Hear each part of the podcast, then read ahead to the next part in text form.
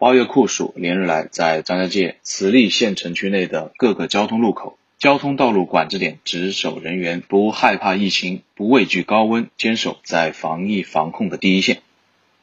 就是那个健康嘛，行程嘛，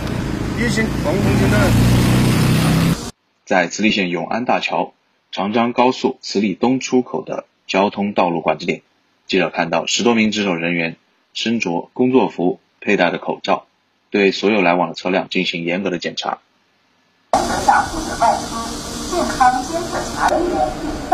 值守人员杨建军说：“我们是自愿参加这项值守任务的，嗯，为了我们美好的县城、美好的家园，尽自己一份微薄之力吧。”文丹丹是这群值守人员中的一员，他是慈利县公安局交警大队的后勤工作人员，本不需要站在。防疫工作的第一现场，但因道路管制点缺乏人手，他主动请缨，与同事们坚守在防疫一线。值守人员温丹丹说：“哦，我觉得这是我的职责，应该他们欠下，给我大家好大，然后我你少加成本好。”高温烧烤，柏油路就像一个大蒸笼，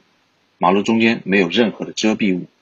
值守人员只能面对阳光的直射，每天上午四五个小时的全员值守。下午不间断的轮班值守，身上的衣服湿了又干，干了又湿，只留下片片汗渍。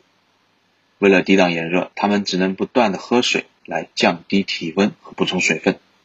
即便汗水流满脸庞，皮肤晒得通红，他们也没有任何怨言。值守人员罗志雄说：“不管天气多么炎热，我们都会坚守在这里，为人民守好这道防线。”慈利县城区共有一百多名交通道路管制点值守人员，他们来自城管、公安交警、交通运输等部门。黝黑的皮肤、带着汉字的工作服是他们的标志。他们用责任和担当为人民群众守护生命安全，铸造了牢固的防线。新华社记者姚宇，湖南张家界为您发回报道。